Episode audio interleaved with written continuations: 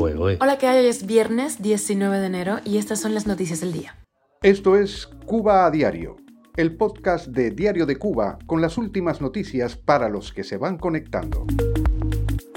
La inflación interanual del mercado formal cubano cierra 2023 con un 31%.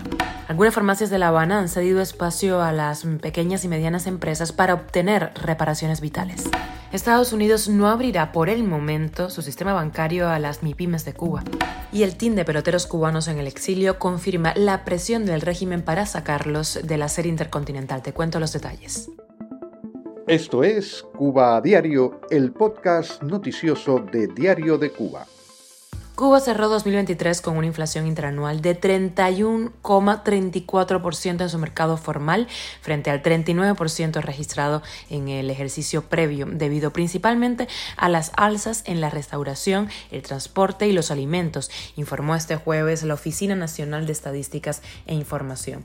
Este organismo no recoge la evolución de los precios en el mayoritario y mejor surtido mercado informal, por lo que los índices reales de inflación en la isla podrían ser mucho más elevados. El repunte interanual más marcado es en los precios de restaurantes y hoteles, 47%, seguido por transporte, 37%, y alimentos y bebidas no alcohólicas, 36%, tradicionalmente los más inflacionistas. Cuba a diario. Las MIPIMES de alimentos centran en las farmacias de La Habana. El contraste que se produce es revelador.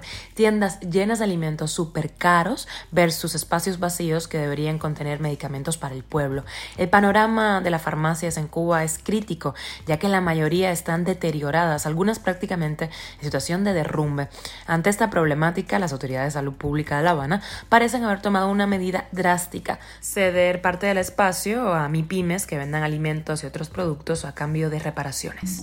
Seguimos hablando de MIPIMES porque Estados Unidos no planea por el momento permitirles entrar en el sistema bancario estadounidense. Así lo aseguró el jueves un alto funcionario del Departamento de Estado.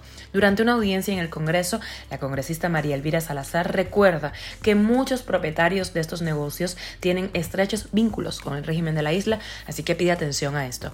No obstante, Eric Jacobstein, subsecretario adjunto en la Oficina de Asuntos Latinoamericanos, aseguró durante su intervención que la administración Biden está comprometida en el apoyo al pueblo cubano y en facilitar el crecimiento del sector privado en la isla.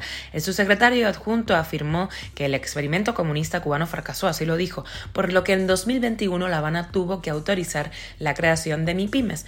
Aseguró que los emprendedores cubanos ven a Estados Unidos como una fuente de inspiración y reivindicó que Washington debe apoyarlos para no dejar espacio en la influencia china y rusa. Cuba a diario. Y seguimos hablando del equipo de peloteros cubanos exiliados porque el presidente del team, eh, Edison Rentería, confirmó que el gobierno de Colombia exigió la exclusión del equipo de la Federación Profesional Cubana de Béisbol del torneo tras una llamada del régimen de Cuba al Ministerio de Deportes de Colombia por la participación de este equipo, conformado por la Federación Profesional Cubana de Béisbol, en la serie intercontinental.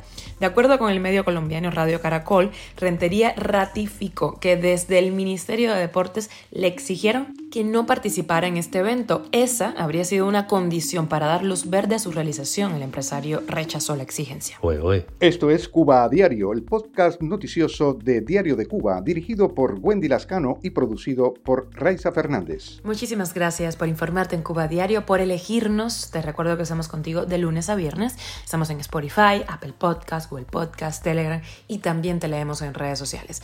Yo soy Wendy Lascano y nos escuchamos el próximo lunes.